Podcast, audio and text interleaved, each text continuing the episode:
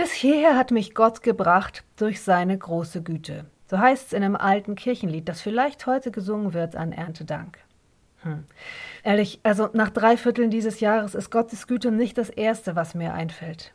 Ich freue mich schon seit Ende August auf Silvester, damit ich einen Schlussstrich ziehen kann unter 2021. Mir reicht schon der Blick auf die Tomaten vor der Haustür. War nicht so ihr Jahr. Zu kalt, zu nass, zu viel Unwetter. Die Ernte fällt bescheiden aus. Andererseits, immerhin gab es eine Ernte. Es war auch kein Familienjahr. Das sagen viele, die heiraten wollten oder große Geburtstage feiern. Andererseits, das ist ja schon auch ein Schatz, wenn jemand eine Familie hat und Freunde, die er oder sie vermissen kann. Es war nicht mein Jahr, sagen manche.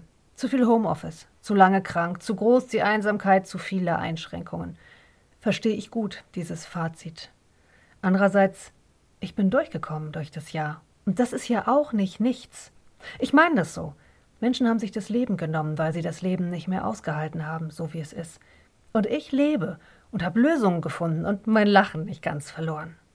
Bis hierher hat mich Gott gebracht, durch seine große Güte. Bis hierher hat er Tag und Nacht bewahrt, Herz und Gemüte. Bis hierher mir geholfen. Doch, das stimmt so. Nen gesegneten Erntedanksonntag euch.